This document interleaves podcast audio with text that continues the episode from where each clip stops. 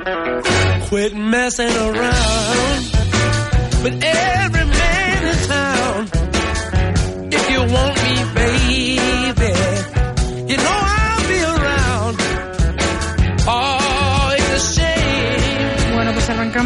más de Noche en Vela, dispuestos a ponerle un poco de entusiasmo. Para eso está nuestra sección de motivos no me faltan, a nosotros tampoco nos falta entusiasmo, ¿eh? Otra cosa sí, pero entusiasmo no. Como siempre, Adrián Díaz Caneja de motivacionymas.com. Adrián, ¿de qué hablamos hoy? Hola, buenas noches. Buenas noches. Pues hoy es que como el otro día estuve con José Guirao y Antonio Lucas en la tertulia, hoy vengo un poco modo sección, modo tertulia, que no He sé... hecho un híbrido. A ver. He hecho un híbrido, he hecho un No híbrido. sé si va a ser bueno o no. Bueno, quién sabe, quién sabe. Yo por si acaso... Pues se te ha puesto voz de antiguo. No sé. Bueno, quién Eh, sabe. voy a impostar un poco. Eh, Me voy a poner serio. vamos a ver. Yo- 11.000 millones, parece femenino y cansado. Me he acordado, no sé por qué. Me he acordado. 11.000 millones de pesetas. ¿Pero nos vas a hablar en serio o no? Bueno, pues ahora que estoy con la copa de brandy, el puro aquí. No. Bueno, no, yo venía a preguntaros porque yo cada vez a mi alrededor veo más gente que no quiere leer los periódicos, ni ver las noticias en la tele, ni escucharlas en la radio. Y digo, a ver si es una cosa que me pasa solo a mí o también os pasa a vosotros. No es que tenéis- queramos ser ciegos, ¿eh? Quiero decir, no es que queramos No, no es eso. en los no, mundos pero, del yuppie, pero, pero... pero yo no sé si habéis notado eso, que, que hay gente que, que ve que los medios le desmotivan, que escuchar las noticias le tira para atrás. No sé si es una percepción Creo mía. que no podría contar con las manos la cantidad de gente que me ha dicho, no, yo es que ya paso de ver el informativo, no quiero leer los periódicos, lo que leo son los suplementos.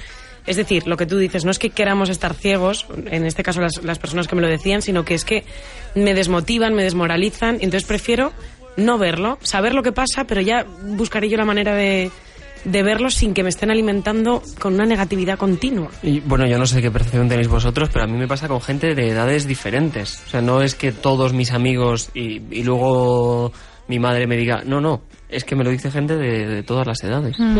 Un poco nosotros con la filosofía de la noche en vela y, y esa es la filosofía de la dirección, en este caso de, de la noche en vela, es no, no de la dirección, hola, soy yo. Yo he dicho, de la "Alá, dirección lo que de, la de- cadena, ¿no?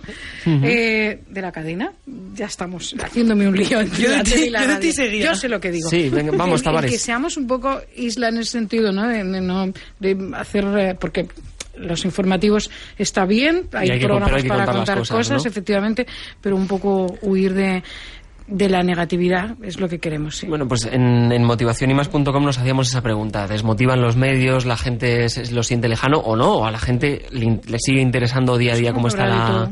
Cómo está la prima de riesgo? Y por eso fuimos y hablamos con un profesor de, de comunicación del ESIC, con Gorka Zumeta, que durante años también hizo un montón de radio, y con él analizábamos este problema, si la gente abandona los medios, si los medios contribuyen a, a crear una atmósfera demasiado negativa, y él señala que, que los medios tampoco pueden abandonar las malas noticias. Puede No, haber claro, islas como la noche en vela y que los ciudadanos puedes alejarte, pero tampoco puedes eh, agazaparte como un avestruz.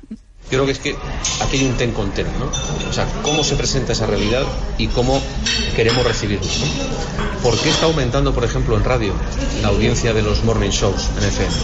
Pues porque la gente prefiere escuchar un morning show, reírse, empezar el día de otra manera y con otra actitud, que no hacerlo con un informativo al uso, en el que sabes positivamente que te van a hablar de la prima de riesgo, de la bajada de la bolsa, de Merkel, de la deuda, a pesar de eso, eh, él comentaba con él, bueno, ¿y, dónde está la posible solución? ¿Qué pueden hacer los medios que sí que están obligados? Y él me decía, bueno, pues, pues la receta más clásica, ¿no? Pues intentar ver la botella medio llena. ¿Qué, qué se puede hacer para eso? Pues yo creo que los medios tienen una gran responsabilidad a la hora de transmitir la información y de darle mm, un tamiz, si quieres, lo, lo más positivo posible. Buscar la media botella siempre llena frente a lo que es noticias desagradables que te van a encontrar todos los días. Claro, lo malo de esto era lo que charlábamos con él, que al final, ¿qué pasa? Que, que, la- que lo que vende es el titular grande, y el titular grande no es que la prima baje a 300, sino que la prima suba a 600. Entonces, claro, y de ahí derivas en que los medios tienen que vender, y además los medios ahora están mal, y todo es un círculo vicioso que conduce que menos mal que nos queda gente, por ejemplo, Marta Pérez Reynoso en el Esto Me Suena, Sí. con su sección al principio del programa, la isla que supone la noche en vela y esta sección en concreto. Pequeños sitios donde, donde sí que donde sí que cunden las buenas noticias.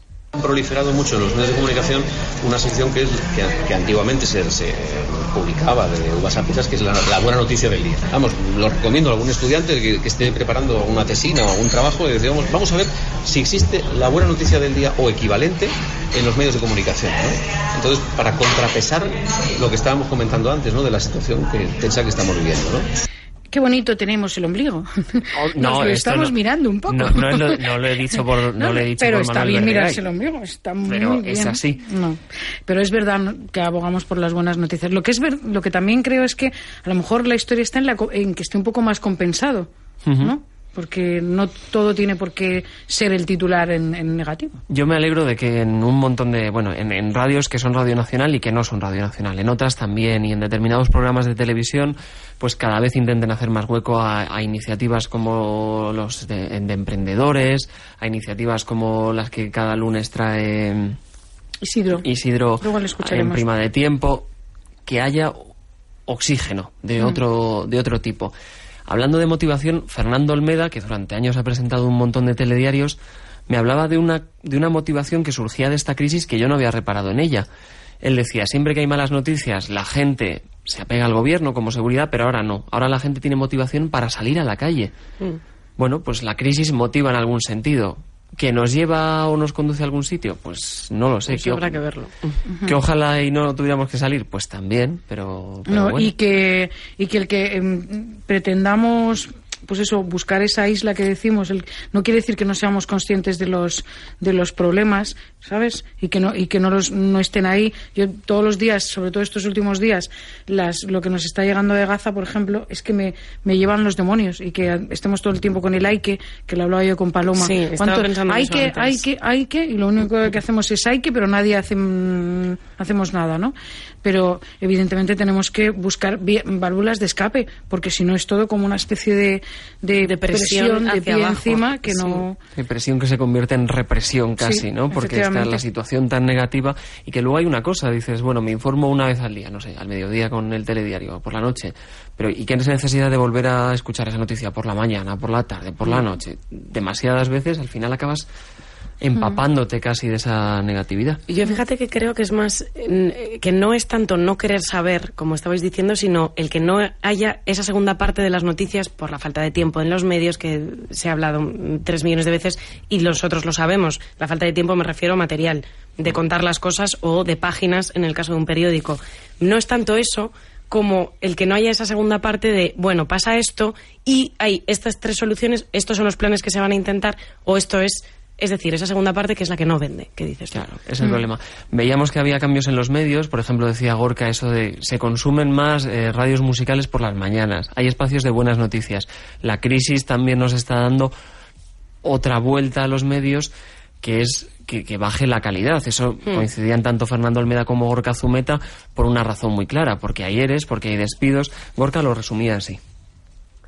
Es un momento muy difícil en el que todos los órdenes de la vida, incluido la comunicación, se están viendo muy afectados por la, por la crisis. ¿no? ¿En qué medida? En la calidad. O sea, en la calidad, ahora mismo decir, los, los senior, por decirlo así, los nuestros, pues están saliendo del país, de la SER, del mundo, con lo cual están quedando pues los junior, que evidentemente no tienen la capacidad ni la trayectoria como para analizar con verdadero sentido crítico lo que está pasando. ¿no? Porque El- no tienen sus referentes, claro. Claro, y porque no han y porque no llevan los años que, que podían llevar los periodistas que, que tienen 50 años. Pero no nos vamos a quedar con esta nota, no puede ser. Tengo enfrente a Nacho, un periodista En emergente, que diría Hombre, igual, Tavares. igual hay que hacer sitio. Hola Nacho. Hola, buenas noches. A periodistas emergentes, porque también es verdad, y lo hemos comentado muchas veces, que, es que están los mismos periodistas en todos los sitios, en todas las tertulias, En a todas partes. horas y de la misma manera. Pues, o sea, oye, estás en un canal poco. y parece como si hubiera corrido mucho y cambias de canal y está el, el- el- el- o- el- en otra cadena el mismo periodista. Y que si hay hueco para quizás algún periodista Quizá emergente, por ahí a- algún puesto de trabajo por ahí ganábamos, ¿sabes? Quiero decir que nos Sí, dividiéramos. si revisáramos eso, sí. Bueno, pues yo ahora voy con, el manifiesto a favor de esos periodistas desmotivados, que son muchos los que salen de las facultades, que son muchos los que están afectados por un ERE. Y Fernando Olmeda, charlando con él, me decía que me decía una cosa que, que me animó. Y además lo decía de una forma tan vehemente y creyéndoselo tanto que, que, que me gustaba, ¿no? Decía él que, que hay que olvidar ya el esquema de grandes empresas, porque eso se ha venido abajo, se ha perdido el igual hay concepto, que cambiar, claro, sí. se ha perdido el concepto de asalariado y no podemos aspirar a eso. Los periodistas tienen que convertirse, me decía, en pymes, en depender de ellos, de, de sus recursos, de, de crear, de ser emprendedores, que nos diría Isidro, de, de tener pues eso, un- una motivación y, y muchas más para seguir con para seguir con el trabajo. Bueno, pues qué buen rollo tiene esta tercera hora, ¿eh? ¿Has Claro que sí, hay que empezar arriba. Qué maravilla. Por cierto, hoy he innovado en mi sección. Ah, sí, ¿eh? Sí. Tavares, esto es, es- no, es radio.